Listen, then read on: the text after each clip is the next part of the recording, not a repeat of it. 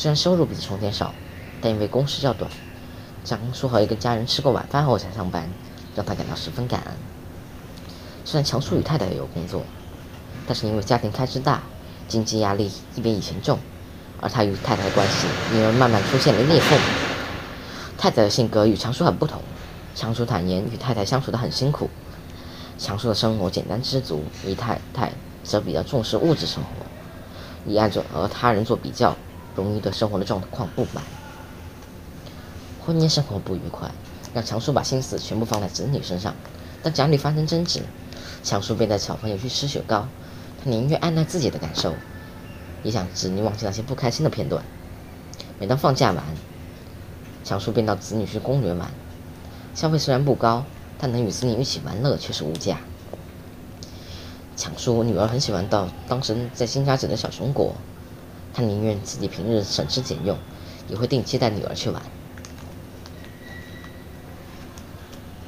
一辈子的成就，家庭气氛不融洽，让强叔很担心子女能不能快乐的成长，所以他凡事也尽量忍让。面对子女时，他也尽可能表现开心一点，希望为子女保持完整的家庭。他不期望子女成龙成凤，但求他们不要学坏，在日常生活中尽量以身作则，对着子女说话斯文，做事正直。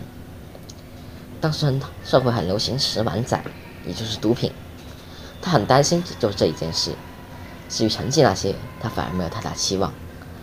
有一对子女人如他所愿没有走歪路，各自都有不错的发展。这些来，人生经过高低起跌，他相信福祸其实早已注定。只能告诉自己凡事不能强求，无论面对什么，他的心中常对自己说四个字：随遇而安。我一辈子的成就就是挨打了一对子女，他两个人做个好人，就已经心满意足。强叔说，尽管自己能力不能给子女一百分的生活，但相信自己也是一个九十分的爸爸。至少子女一定能感受到他的爱心，也才能知道子女同样十分爱心。